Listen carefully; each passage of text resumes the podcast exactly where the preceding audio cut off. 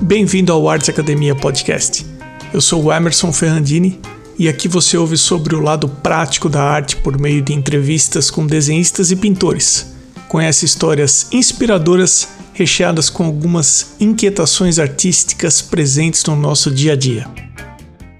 Em setembro, vou realizar duas oficinas presenciais de desenho em São Paulo. A primeira é para quem está em busca de uma boa base de desenho e a segunda é para quem quer desenhar retratos de pessoas. Vai ser em um sábado, com várias atividades práticas, mas todo o conteúdo será entregue na forma de apostila impressa. O conteúdo da oficina está baseado nas minhas experiências como professor universitário de desenho em São Paulo e nos Estados Unidos. As turmas serão de no máximo oito pessoas e todas as informações estão em arteacademia.com.br. Aproveite essa oportunidade e vamos desenhar juntos. Participe!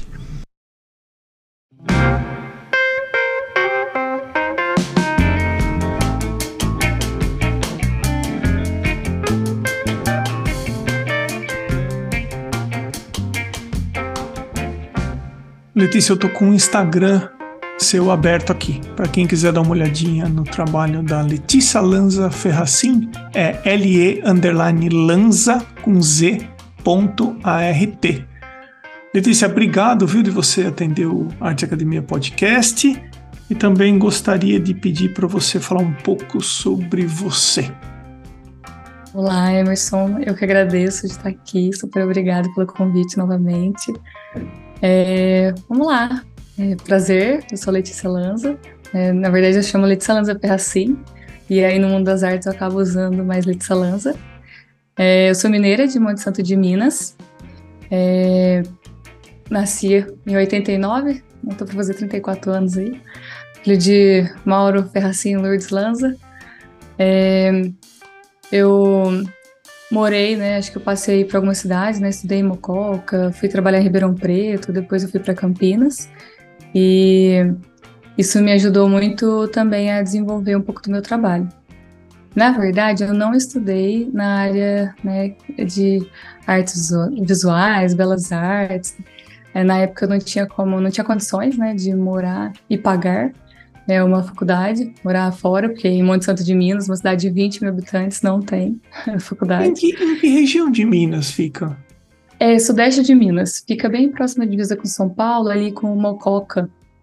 Ah. É, sentido Mococa, é, Casa Branca, Mogi Mirim, Mogi Guaçu.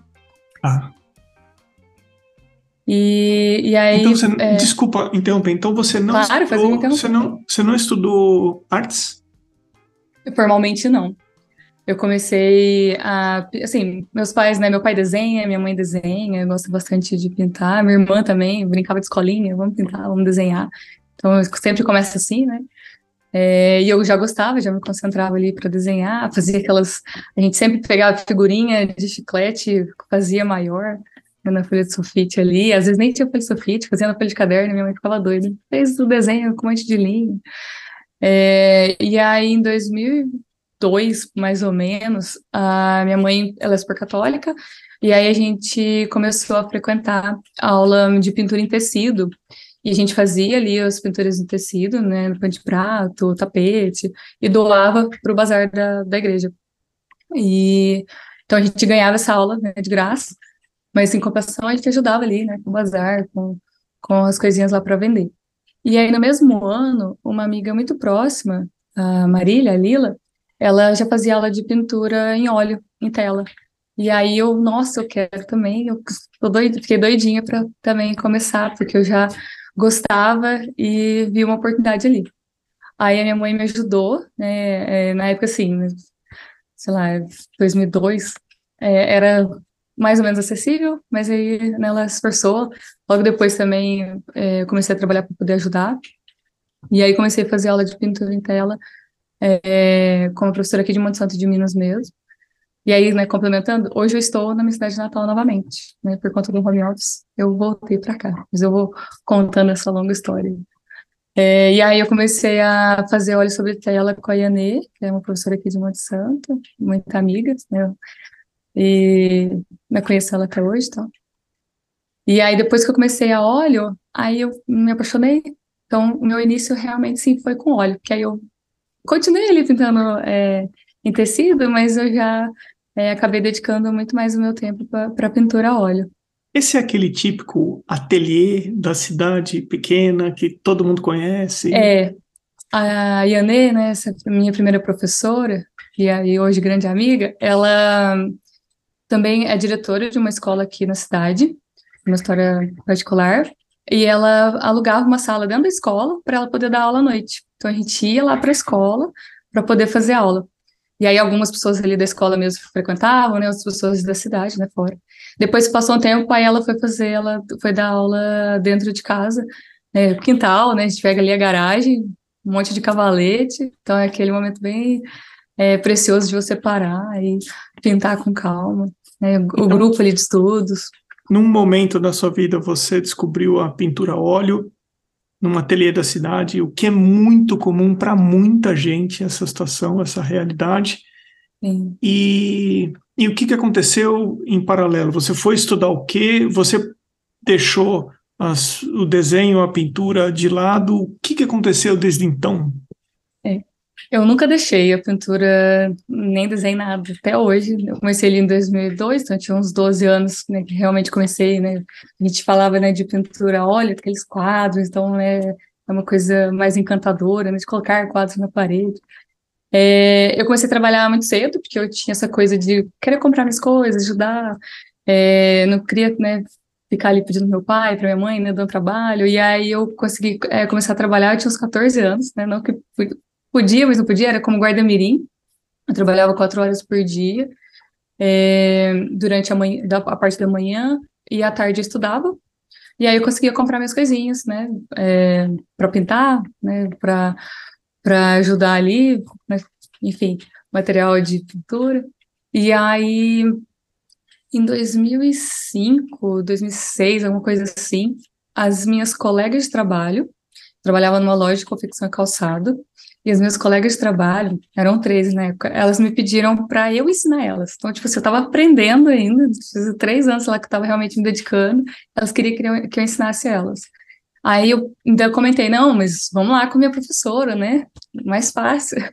Alguém que realmente né, tá, tem mais autoridade, tem capacidade para poder ensinar vocês.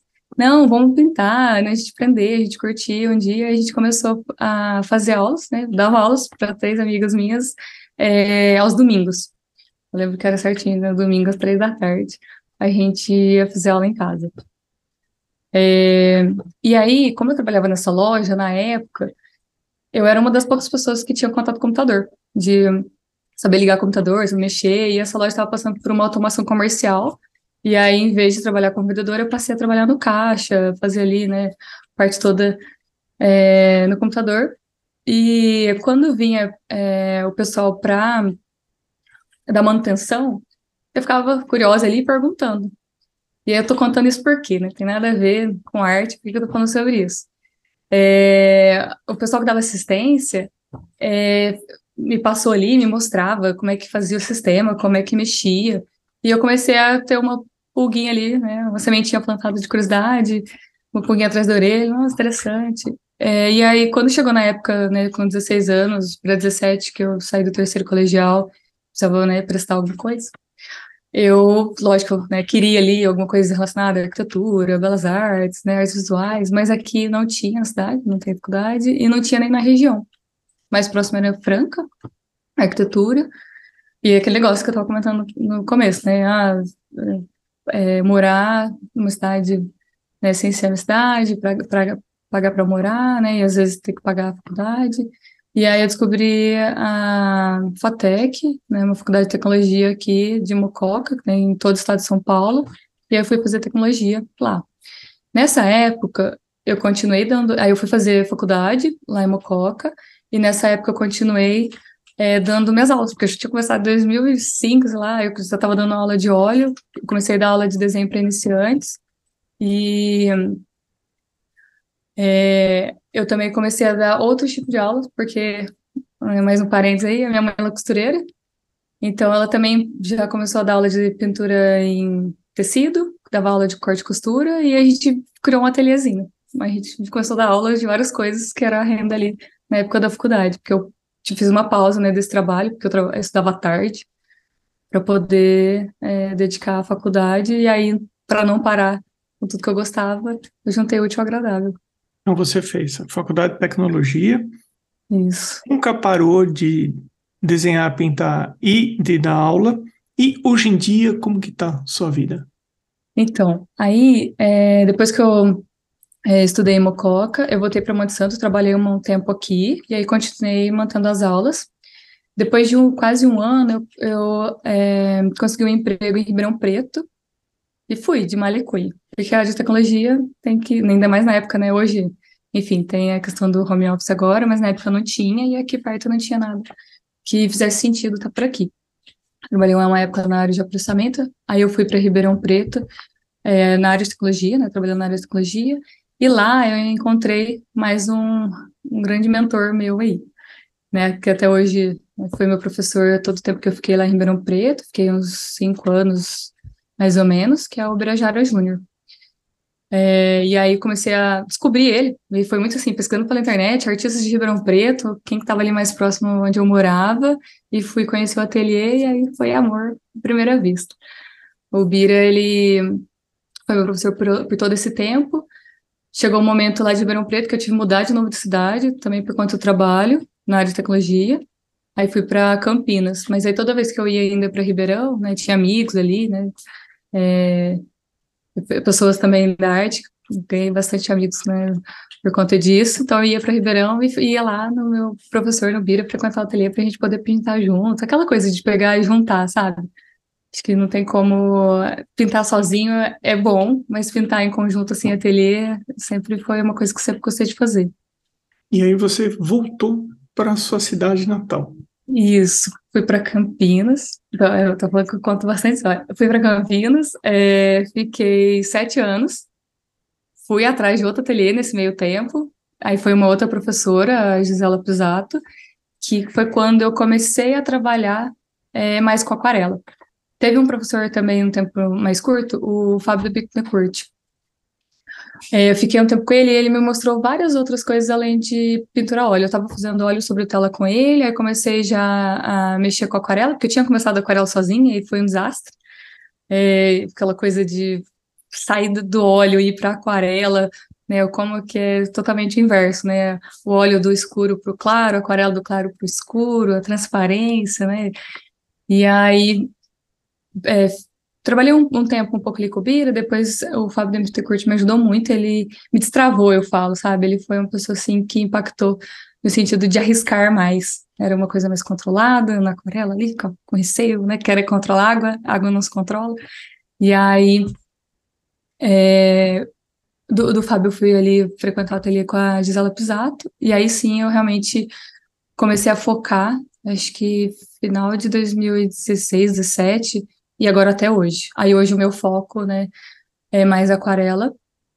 E aí voltei um ano e meio atrás para minha cidade natal, porque nesse nessa minha é, pinguei ali de cidade em cidade, quando eu estava em Campinas, aconteceu a pandemia, né? Fiquei dois anos ali home office. A empresa que eu trabalho hoje, né, fez sentido para ela continuar com as pessoas em home office, né? Deu poder de escolha é, presencial, híbrido, home office, e aí eu consegui voltar para minha cidade natal. Trouxe o marido, que nesse meio tempo eu casei, então eu sou casada com o Felipe, é, tenho duas cachorrinhas, a minha e a Bonnie, e aí trouxe a família inteira para cá. Aí vim, voltei para cá em final de meio de 2021. Então, pelo que eu entendi, você tem o seu trabalho, vamos chamar diário das 8 às 5, seja lá o horário que for, uhum. E onde é que a arte encaixa aí? O que, que você faz, pelo que eu estou vendo no seu Instagram? Então, repetindo, para quem quiser dar uma olhada no trabalho da Letícia, é le, underline, lanza, com z.art. Da tua rotina, dentro da tua rotina, vamos falar especificamente de arte agora. Onde é que a coisa se encaixa? Isso. É... Apesar de eu, né, em Ribeirão Preto, Enquanto eu estava em Ribeirão Preto, eu vinha todo fim de semana para Monte Santo, no meu ateliê com a minha mãe, ainda continuando com minhas aulas. Nessa época eu diminuí a quantidade de alunos, eu fiquei só com três turmas, eu tinha em média uns 20 alunos, 21 alunos. Quando eu fui para Campinas, aí sim eu parei as aulas aqui no ateliê, porque eu não ia dar conta, né, de vir todo, todos os fins de semana, né, um pouco mais longe, mais é, é, gasto, pedágio, enfim, não ia dar, eu não ia aguentar. Já tinha casado, e aí também complicou um pouco, né, o, o, a logística, e aí eu comecei a dar aula é, lá em Hortolândia, na OCA, então eu estava dando aula na, em Hortolândia, na OCA, que é Oficinas Construindo Amanhã, é, e era bem uma pegada ali de conseguir impactar pessoas que não tinham também condição de terem contato com arte. Continuava frequentando ateliê, né, nesse todo tempo, né, eu descobri um ateliê que fazia sentido para eu poder estar tá participando e tendo essa minha rotina semanal para não deixar eu desconectar e pintando ainda em casa, né? Então eu pintava quase todos os dias quando dava, ou se não, se eu não conseguia na semana, quando a minha rotina estava pesada, né, trabalho ali das 8 às 5 na área de psicologia, eu focava mais de final de semana, pegando algumas encomendas ou fazendo alguns projetos mesmo que eu estava fazendo para mim de estudos. Aí hoje, quando eu voltei para Moção de Minas, no final, no meio ali de 2021, eu cheguei aqui, os meus ex-alunos da época lá, quando eu morava em Ribeirão Preto ainda, me pediram para voltar a dar aula. Aí fui eu, voltei a dar aula. Hoje eu estou dando aula em casa, porque eu, a gente não tem um ateliê, a gente está tentando retomar, minha mãe e eu, o ateliê que a gente tinha. Então hoje eu voltei a dar aula de aquarela é, aqui, porque antes só tinha sido a óleo, então os meus ex-alunos que fizeram aula de óleo sobre tela comigo, hoje fazem, é, algum deles, né, fazem é, aquarela sobre papel. Então eu tenho uma rotina de dar aula à noite, é, alguns dias da semana e no sábado de manhã e aí tô com uma aluna só de óleo sobre tela. E nesse meio tempo, na parte da noite, ou no fim de semana, eu pego também algumas encomendas ou puxo ali os meus estudos mesmo em aquarela. Em resumo, é isso. Interessante, porque você tem um raciocínio bem linear, até talvez por causa da sua formação. Bom, porque às vezes eu começo a bater papo com o pessoal aqui no podcast e o artista começa a falar de A, e eu vou ver ele tá falando de J e as variações. Você não, ó, ano tal, depois do ano tal, depois do ano tal, depois do ano tal, depois do ano tal. Então dá para ver que você tem uma estrutura aí de pensamento bem lógica e bem linear. Como é que você aplica isso na aquarela? Porque a aquarela é o oposto disso. Tudo bem, você pode ter um você pode ter um, um método, uma sequência para construir as suas imagens, mas como é que você lida com a falta de controle que a aquarela te dá? Você sofre muito com a aquarela ou ela representa esse seu outro lado de deixa para ver como é que vai ficar? Eu falo que a aquarela é a minha pílula de sanidade. De o quê? Eu, de sanidade. Sanidade. Porque, porque eu acho que assim, no meu dia a dia é mundo corporativo, né, lido com pessoas, né, tecnologia, sistemas, né, plataformas. É, e aí, quando eu paro para pintar, é aquele momento que eu realmente me desligo. Né, a gente fala muito sobre isso, né, de ser um, não deixa de ser uma terapia, uma arte terapia, e é onde eu consigo contar, me conectar comigo mesmo. Mas, vou ter história para contar. é, eu acho que a arte influenciou também é, muito na, na parte de lógica, na matemática, né? Querendo ou não, a gente precisa ter ali.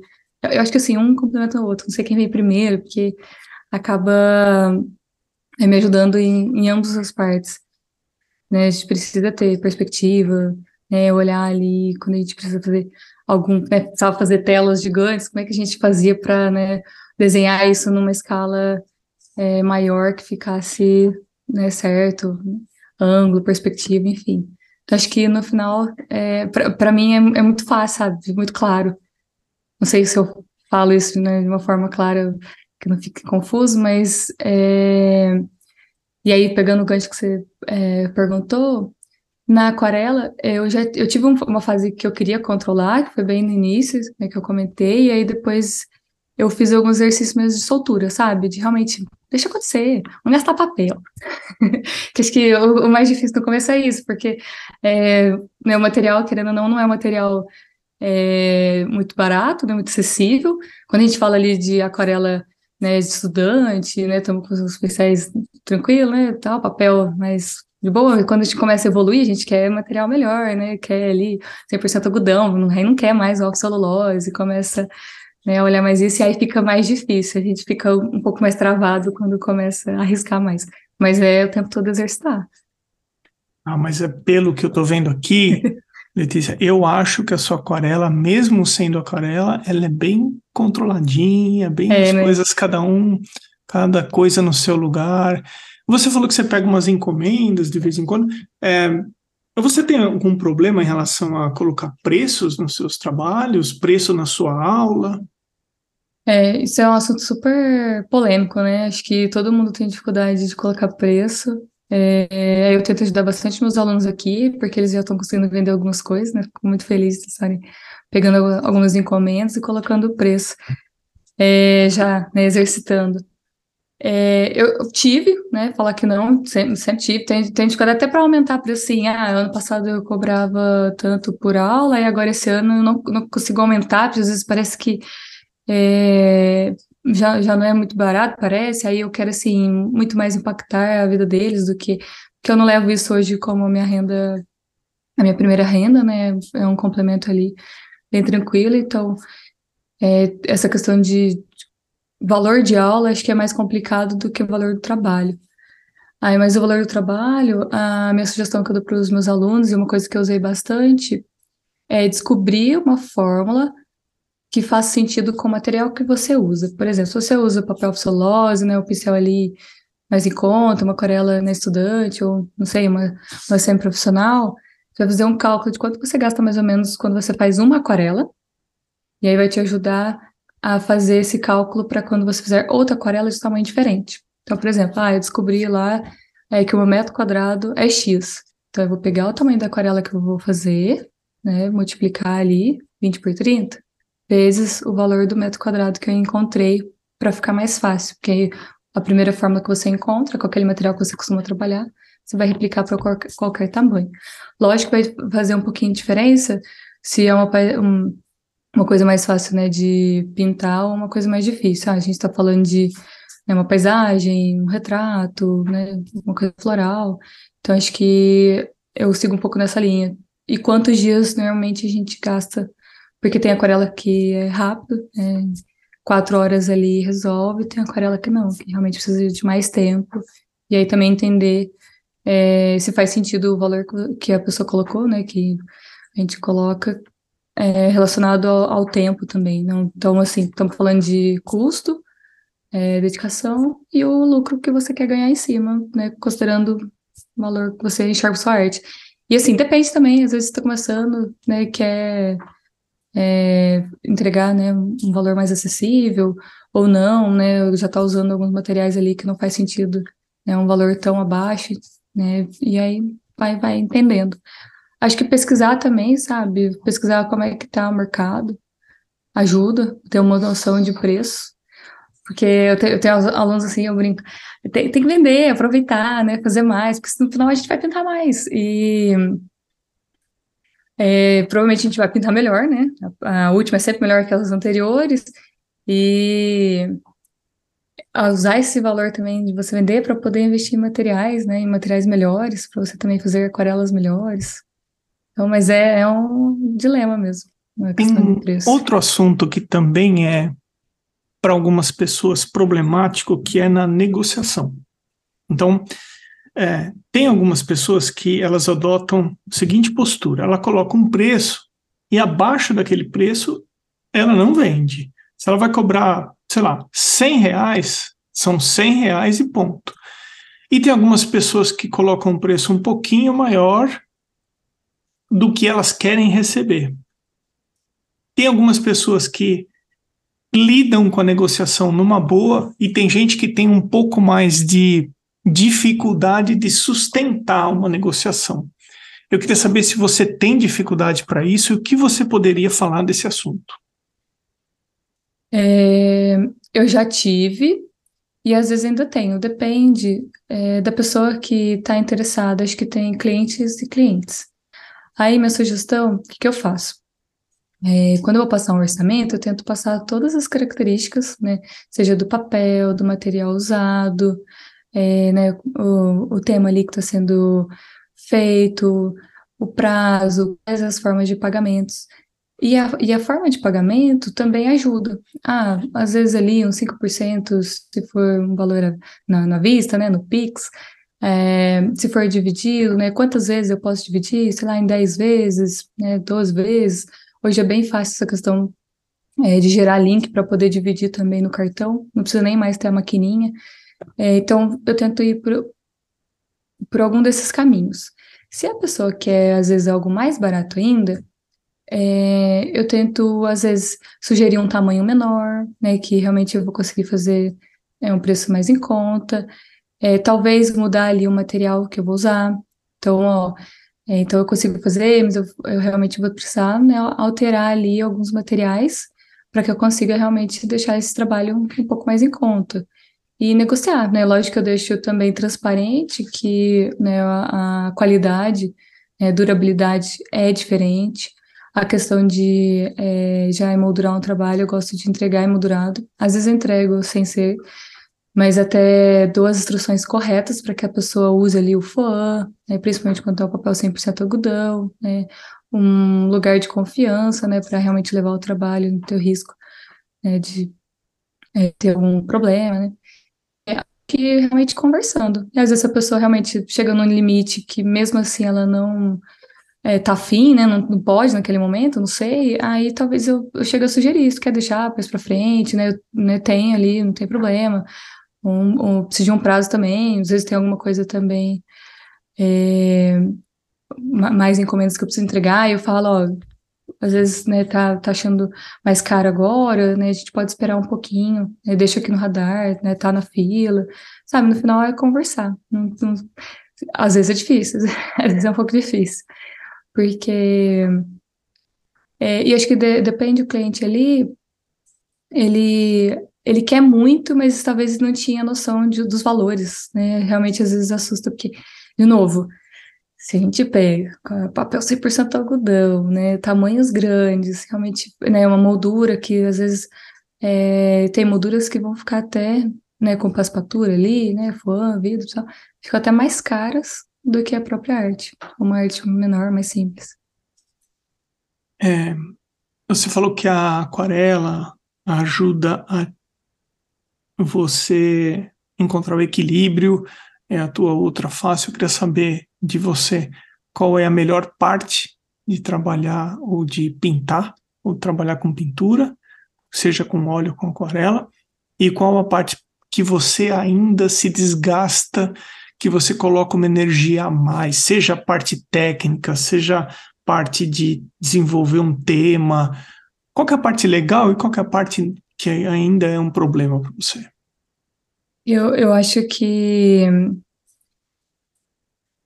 quando a gente está pintando, né, vou pintar por lazer, né, vou pintar ali um negocinho, não tô fazendo nada, é sempre mais leve, né, porque estou fazendo exercício e a gente põe na cabeça, ah, é só um exercício.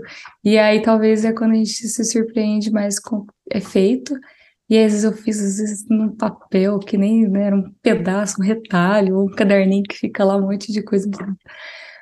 E, só que quando é, é uma encomenda, né, um, um commission, é, acho que é, é entregar o melhor trabalho. E aí é onde vem uma atenção. E só que assim, pensar que dá para refazer, né? Tudo dá para refazer. Aquarela não se corrige, né? Se refaz. E acho que essa é a, a parte que impacta mais, né? Tem prazo, é, você quer entregar o melhor trabalho, não ficou bom, né? Você vai querer refazer, porque é seu nome está ali para ser né, entregue junto com a que está fazendo. Eu acho que prazos também. Então, nessa vida minha louca, eu fico com receio também com prazos. Então, acho que hoje eu sou bem mais cautelosa, né? Não, não pego mais encomendas que eu não saiba que eu não vou dar conta quando tem um prazo muito apertado. Porque senão eu vou ficar doida e vou, vou ter que pintar na madrugada. Que é bom também, viu? Na madrugada sempre rende, tá aquele silêncio. É, funciona bem também para poder trabalhar. Mas eu acho que é, nunca tá bom. Tem uma dificuldade enorme de achar que o trabalho tá bom. Tem muitos trabalhos, eu também, eu sou ruim também fazer propaganda, tem muito trabalho que eu não postei. no Instagram, coitado, tá um pouco abandonado, até retomar, a gente tá usando propaganda dele aqui. Eu tenho postado mais stories do que ele na, no feed. Mas eu acho que sabe a hora de parar e essa questão de ser às vezes gentil com a gente, porque artista nunca acha que tá bom. Mas isso é bom também, sabe? Em contrapartida, eu vejo que é onde a gente também tenta evoluir, de ter essa humildade de enxergar que, que não tá excelente para realmente poder continuar estudando, continuar dedicando, para realmente fazer algo satisfatório. Eu me lembrou uma historinha que aconteceu no episódio especial número 200 que eu gravei com o Eudes Correia. Oh, a e... memória tá boa. Como?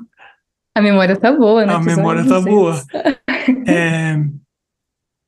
A gente ficou conversando, a Márcia Aquino colocou é, a gente em contato, eu e o Eudes Correia, e nós ficamos conversando por quatro meses até marcar a data da entrevista dele. Ele sempre muito gentil, mas ele estava mudando da Europa para os Estados Unidos. Ele falou: Emerson, minha vida está de ponta cabeça agora, não dá. E fomos conversando até que ele falou: tal dia vai dar. Nós marcamos aquele dia e exatamente como eu fiz com você aqui, uns 20 minutos antes, eu enviei para ele por e-mail o link do Zoom. E ele entrou, a primeira coisa que ele falou, ele falou: Olha, quase que eu tenho que desmarcar hoje de novo com você. Eu falei, é por quê? Ele falou, porque eu estou fazendo um trabalho que me foi encomendado e eu fiz o trabalho, mas eu não gostei do trabalho. Eu não sei, eu, eu vou querer, eu, eu quero fazer um outro trabalho.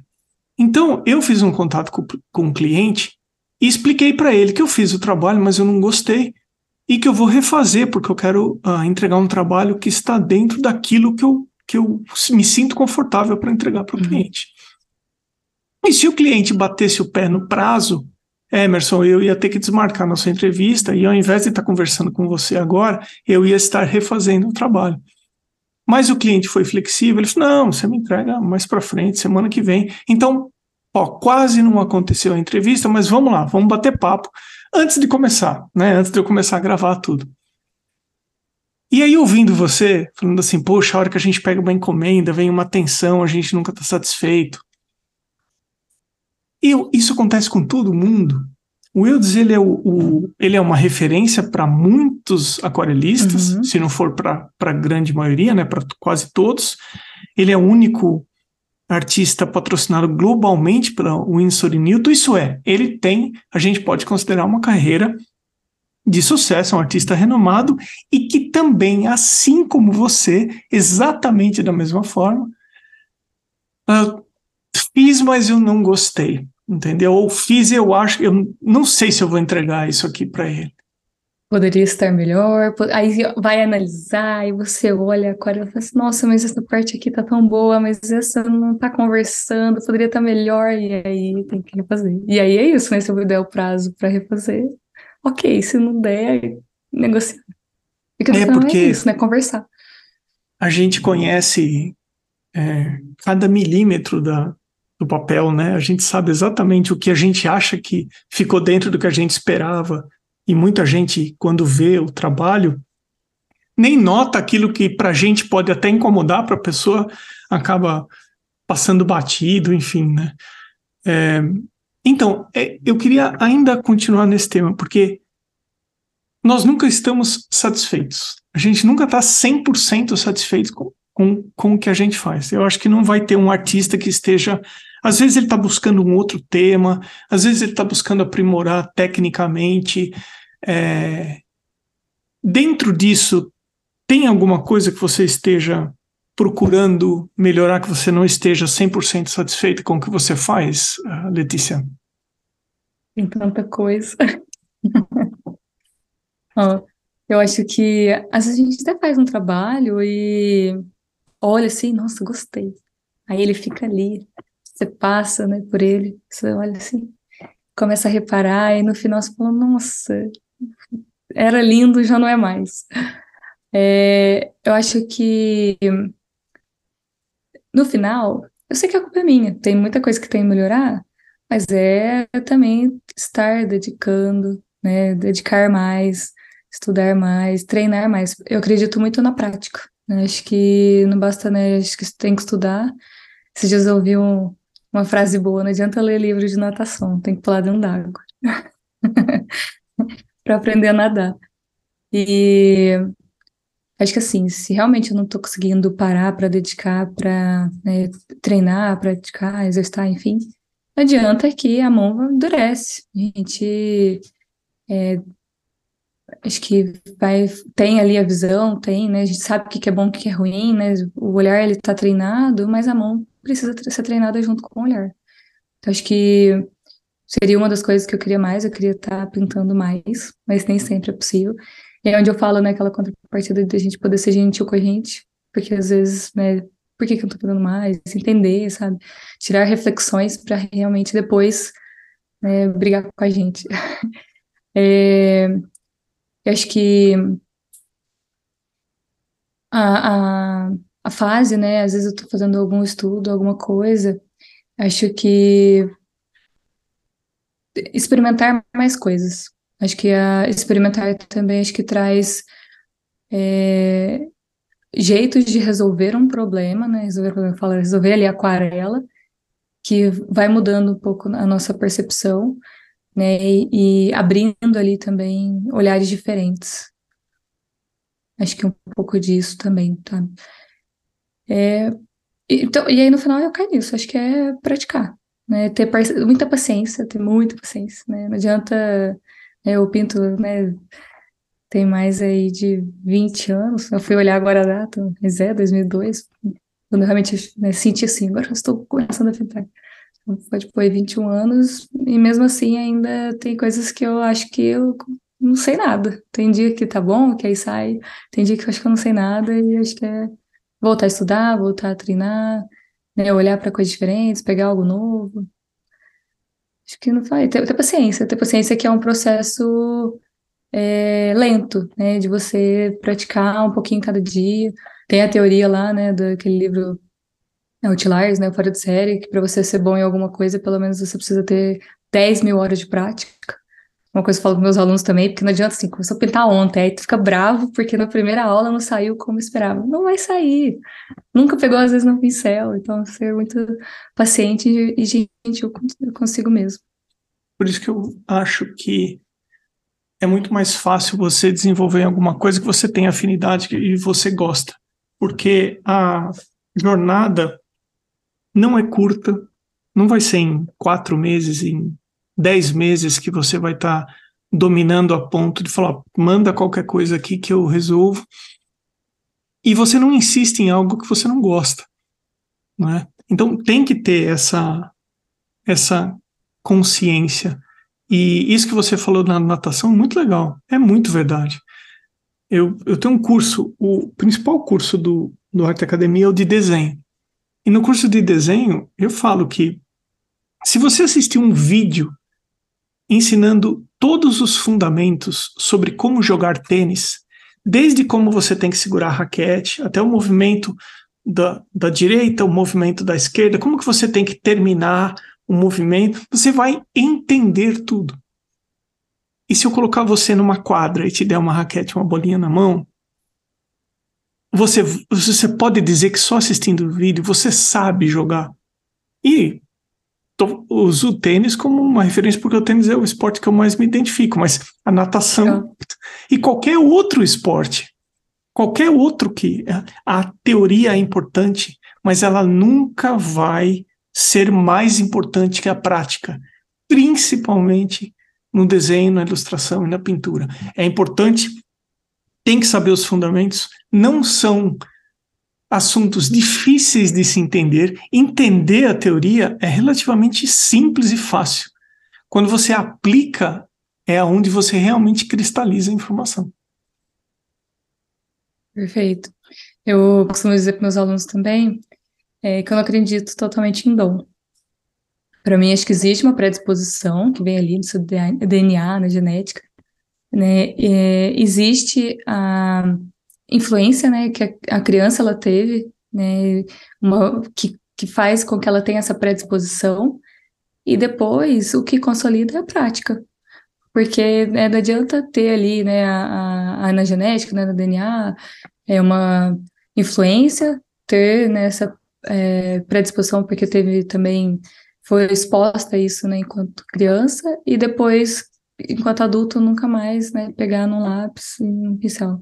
É a prática que vai levar a algum lugar. Né? Às vezes a pessoa nunca, né, não é, não vem de uma família que desenha, que pinta, né, e também não teve essa coisa enquanto criança, e aí e tem esse sonho, e começa, né, gosta, começa a treinar, a praticar, é, ela pode se dar muito, né, pode não, a maioria das vezes se dá muito melhor do que alguém que tem a predisposição, mas que não pratica, né, não, não gasta ali energia para realmente aprender.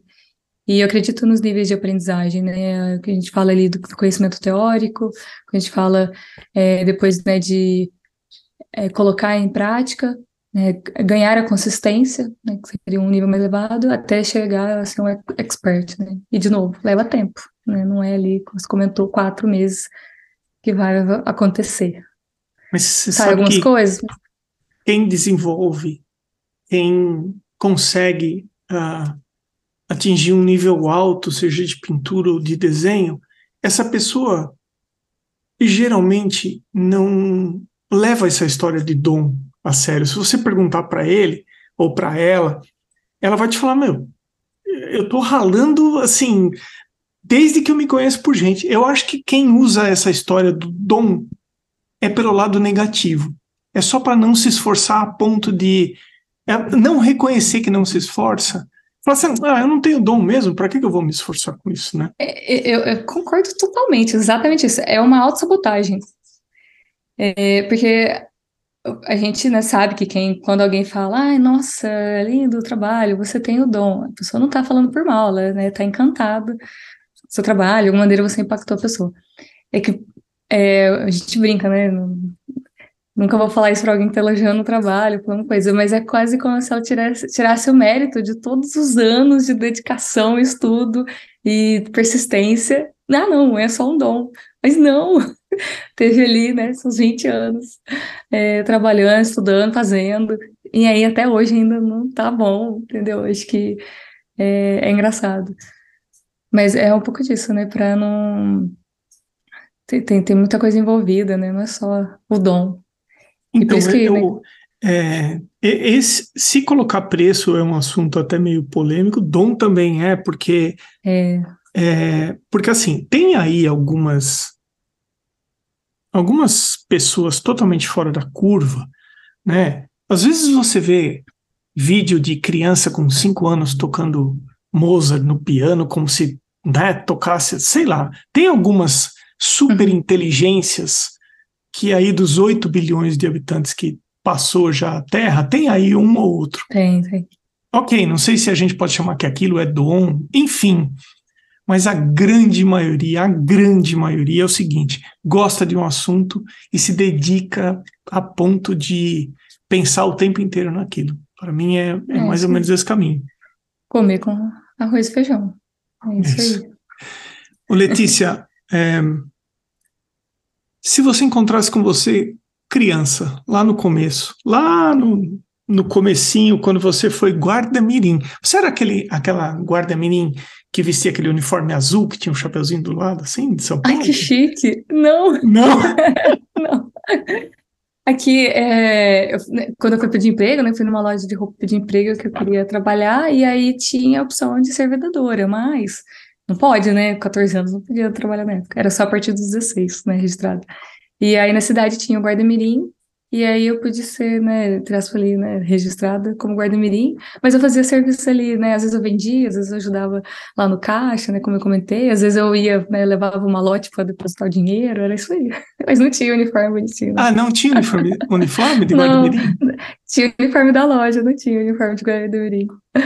E Ai, se você pudesse encontrar com você nesse nessa fase, o que que você, que conselho você daria a si mesmo? Difícil, né? Fiquei pensando aqui, olha, eu acho que dedicar mais, é, eu acho que dedicação ao pilar, como a gente comentou agora, não tem nada que a gente não consiga né, aprender, desde que a gente dedique realmente, né, é, vá atrás e acho que arrisque mais. Acho que teve um tempo que eu, que eu podia ter arriscado mais, sabe? Depois eu acabei, né? Passou muitos anos ali, acabei aprendendo. Mas acho que eu estava mais contida. Acho que um pouco também cultural, né, de desconstruir alguns. É, algum, algumas coisas assim que a gente põe na cabeça e acha que tem que ser daquele jeito. Algumas Desconstruir crenças. pensamento. Isso, pô, eu tava pensando você falar algumas crenças de desbloquear potencial mesmo. Hoje, né, enquanto professora, enquanto é, profissional né, na área, né, posição que hoje eu trabalho, é o que eu mais tento ali, é tentar passar essa mensagem para as pessoas, sabe? De desconstruir pensamento para realmente você conseguir é, deslanchar enquanto potencial, porque no final todo mundo tem um potencial ali, né? A gente precisa descobrir. E aí aquele negócio, né? Se a gente colocar um peixe fora d'água, ele não vai nadar bem. Né? Mais uma frase, né? Se, se ele está no lugar certo, né? Tem a oportunidade certa, algo que brilhe os olhos, é onde ele vai conseguir deslanchar. Né? De, de realmente impactar, sabe? Colocar potencial. Dois ou três artistas que, se você pudesse, escolheria como seus mentores. Eu. Eu acho que assim, eu, eu tive sorte, viu? Eu tive muitas pessoas boas que passaram, eu tava comentando ali, né? A primeira professora aqui, a Ianê, o Bira lá de Ribeirão Preto, né? O Birajara Júnior, Zela Pisato, o Fábio Bittencourt, o Beto Cândido, tem vários. E tem vários, assim, é, que eu tive a oportunidade de fazer alguns cursos curtos. É, eu sou bem fã de. Nossa, é que não falta, né? Artistas que a gente é fã. Mas hoje os dois mentores ali que continuam comigo é, são os que eu escolheria de novo, né? Que é o Birajara Júnior e a, e a Gisela Pisato. É, apesar da distância, eu ainda consigo ter muita troca com eles. Né? Desde mandar os meus trabalhos, não estou satisfeita, eu mando, sabe, peço opinião, porque os dois pensam duas pessoas sinceras. Eu brinco assim, meu marido também, minha mãe também, né? Mas assim, de artistas, pensa assim, quando você quer escutar a verdade, nada mais que a verdade, é para os dois que eu acabo compartilhando, que não vai ter choro nem vela. Eles vão me ajudar, vão criticar para realmente poder Nossa, evoluir. Eles estão é. absolutamente certos. Porque assim. É, às vezes. Vamos, vamos às explorar vezes um corre pouquinho. uma lágrima, sabe? Mas vamos, vamos explorar Mas um é pouquinho necessário. esse tema. Vamos explorar um pouquinho esse tema, porque é o seguinte: eu acho que poucas pessoas pedem feedback dos trabalhos. Exatamente porque elas colocam no trabalho a pessoa em si. E eu acho que a chave de, de estar aberto para receber é você desvencilhar a pessoa do trabalho. Porque se alguém criticar o seu trabalho, ele não está criticando você como pessoa. Ele está criticando o trabalho, a execução do trabalho. A parte, seja a parte técnica ou a parte de, de contextualização daquele trabalho. É, eu também aprendi da forma mais difícil. E eu vou até contar uma historiazinha aqui. Eu fiz um curso e eu tinha que apresentar trabalho para uma sala com 25 alunos, as pinturas que a gente que estávamos fazendo. É, e, e você era criticado pelos professores do curso, por alguns artistas que eram convidados e por os, pelos alunos. Né? Então, é, a primeira vez que eu fui participar de uma sessão de críticas e eu levei as pinturas que eu estava fazendo, eu tenho um relógio que ele me avisa a meu batimento cardíaco. Então, se ele está abaixo de 45, ele me manda uma mensagenzinha, e se ele está acima de 120 batimentos por minuto, ele me manda como uma mensagenzinha, como exatamente quando entra uma mensagem do WhatsApp. Dá uma tremidinha no relógio, eu dou uma olhada. E estava eu esperando, eu era acho que o segundo ou terceiro, eram quatro alunos. E eu estava com os meus trabalhos separados. E assim, artista convidado, cara que tem 120, 200 mil seguidores, cara assim. Um pouco antes de chegar a minha vez, o meu relógio deu uma. uma veio uma mensagenzinha. Eu falei, alguém tá me mandando um WhatsApp agora. Eu olhei, Ele estava me avisando que o meu coração estava acima de 120 batimentos por minuto e tão nervoso. É, não é eu fácil, estava. Não. E, mano, tudo bem, né? Você acaba indo, você sobrevive, né?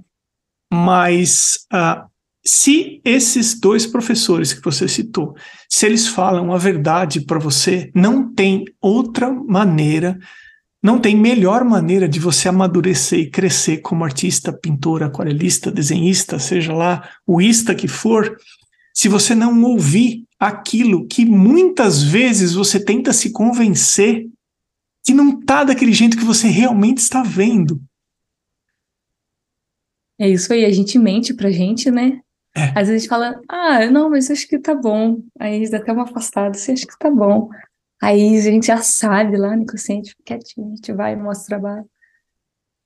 Batata. É onde a gente estava com aquele, ah, acho que tá bom, é onde realmente é, os mentores ali ajudam a gente abrir os olhos, enxergar, ó, abre o olho aí e enxerga que isso aí pode ser muito melhor. Mas é assim, é assim que evolui. Eu acho que a chave para isso é você simplesmente separar. Tirar a, o eu da história. Se, uhum. Tirar você como pessoa da história. E a pessoa está falando sobre um trabalho que você fez. E não sobre você como pessoa, sobre a personalidade, capacidade, não é nada disso. Tudo bem, né? Se ela souber fazer a, crítica como tem que ser feita, né? É, analisar o trabalho em si e não levar para o lado pessoal da coisa, né? Mas sim, eu vejo assim que muita gente acha que está solicitando feedback, mas na verdade está querendo é um elogio só, mas acaba contando uma história para si mesmo que não é bem por aí, não. Sim, eu acho que exercitar, receber esses feedbacks, né, a pessoa que também, né, às vezes conhece a outra já, saber falar, né, eu acho que saber expor, né, o feedback ali de crítica construtiva também é muito importante, para que essa pessoa tenha é, abertura para os próximos, né, acho que, de novo, é uma coisa que eu acabo exercitando ali, né, com as pessoas do meu trabalho, né, família, amigos, e aí com meus alunos, é, acho que conseguir e aos poucos, sabe, treinando isso, porque de bate-pronto não é todo mundo que vai conseguir receber e é ouvir com bons, né, confortavelmente um, um feedback ali mesmo de melhoria. Então, ó, fez muito bem isso aqui, tá legal, mas o que, que você acha dessa parte aqui? Aí a pessoa vai parar e olhar, é, né, aquela, aquela quebradinha de cabeça, é, podia ter sido, podia ter feito melhor, igual eu fiz ali em cima, então, e como? E como você poderia ter resolvido isso. Trazer essa é, forma de pensar, eu falo sempre para tentar resolver na cabeça antes da aquarela de começar a pintar. Então, se você consegue resolver mentalmente, você vai pintar com mais é, fluidez, porque aquarela, de novo, né, não tem como corrigir, né, tem como refazer. Pega, rasga, joga fora e faz outro. Acho que. Letícia, e sobre. É, Material artístico, quais os materiais que você gosta de trabalhar? Marca. Marca mesmo? Ó, hoje é... eu fico ainda brincando, usando no dia a dia rabisco Monval, da canção. Acho que é um papel que né, ele tem um, um custo-benefício ali para realmente fazer é, bastante coisa. Quando eu vou fazer encomendas, eu gosto de usar o Honey Millie e gosto também do, do canção. É... Eu usei um tempo o satinado da Molin du Raw, mas hoje eu tenho usado mais é, o Heritage. Aí as linhas ali, né, também o satinado, né, acetinado, o grana grossa e o médio. Mas assim, é, fico eu tenho a mania de ficar testando, viu? Ah, eu vou lá, eu vou lá na loja, pego outro, vou lá, pego outro e fico experimentando vários papéis. Eu dei uma parada, porque tinha uma fase de começar a vencer papel, né? Você já ouviu falar isso? Você sabe? Igual vencer então, comida cuidado, na geladeira, tava vencendo papel. Cuidado, pessoas que estão investindo muito em papel de algodão, porque uma vez que eles passam do prazo, não dá mais para trabalhar, só raiva que passa e manusear da maneira certa, né? Lavar a mão, tirar o máximo possível da oleosidade da mão usar papel de seda, né, para embalar caso não for continuar a pintura até terminar, alguma coisa assim. Tem algumas coisinhas que senão é passar nervoso. É, de pincel, eu cheguei, né, a investir em pincéis de céus naturais.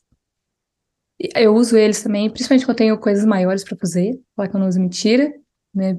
Acho que quando é maior, eu preciso, né, molhar mais, tal, eles é, coletam mais água ali, fica mais fácil. Mas eu acabo usando qualquer um, viu? Pincel não é um, uma coisa assim, nossa, tem que ser tal marca. Também. E, e eu acho que Tinta. dá para jogar. Tinta hoje eu tô usando Van Gogh, Winston Newton. É... Aquela nova lá do Daniel. Daniel Speak.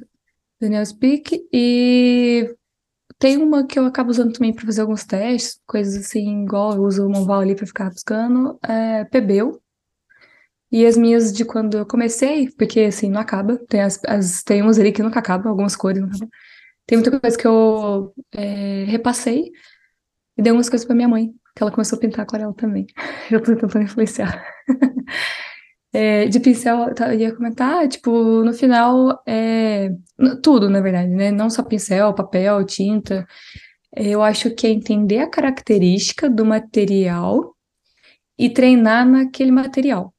Porque dá para fazer qualquer coisa com qualquer material.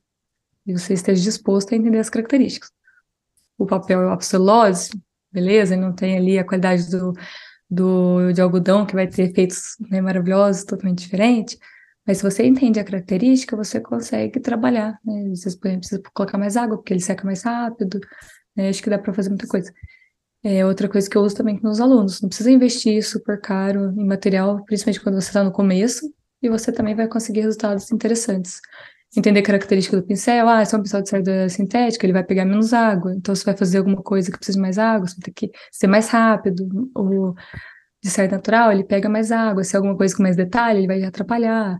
Enfim, essas características de cada um.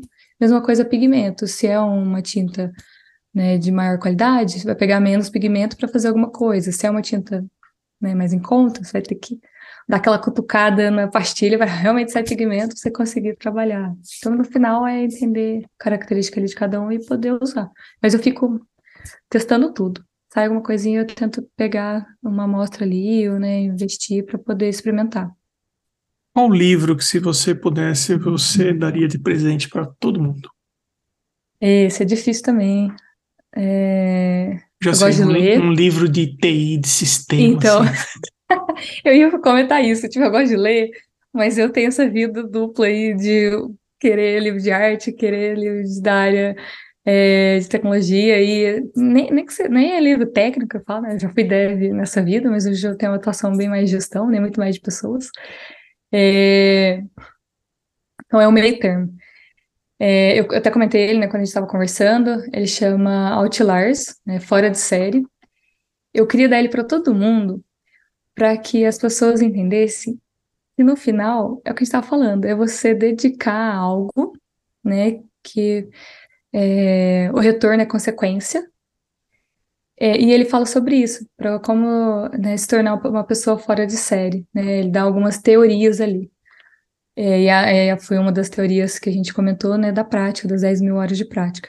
Mas tem algumas outras teorias de começar mais cedo, é, ter tido, né, a oportunidade de ter o contato antes, né, fala ali, aí, beleza, né, vou falar um pouco de tecnologia aqui, de, do Bill Gates, tipo, ah, por que que ele sobressaiu? Ele estava na hora certa, no lugar certo, teve algumas variáveis ali que influenciou, ele fugia de casa na madrugada para poder ir para a faculdade, para programar, então ele estava é, praticando, é, começou antes, né, e teve essa oportunidade de estar na época certa, então ele se destacou muito porque ele é, dedicou, né? Foi lá, começou a treinar e começou muito antes de todo mundo. Enfim. É, então esse livro ele quebra um pouco o paradigma ali, né? Ah, não tenho dom, essa coisa, né, de falar, ah, não tenho dom, então nem vou fazer. Não é bem, bem por aí. É, de você poder acreditar e realmente né, seguir um caminho que faça sentido para você.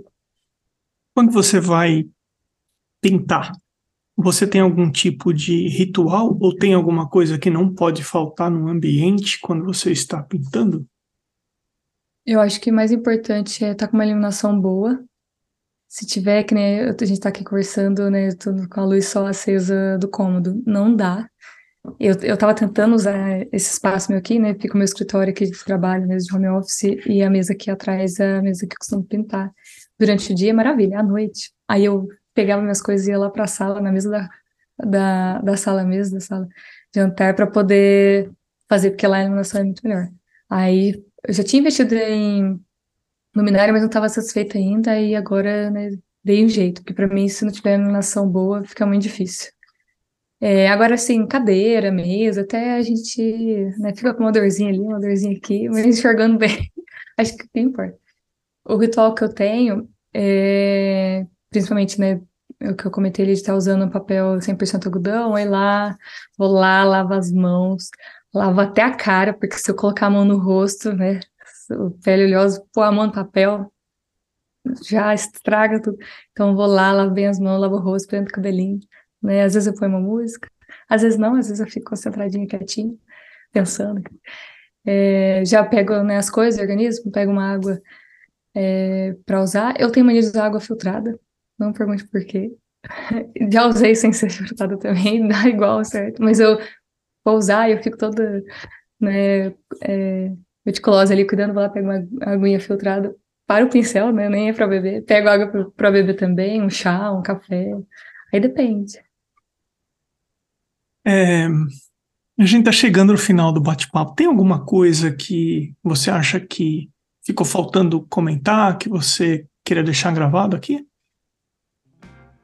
Eu queria agradecer. Acho que agradecer a super oportunidade de estar aqui contigo.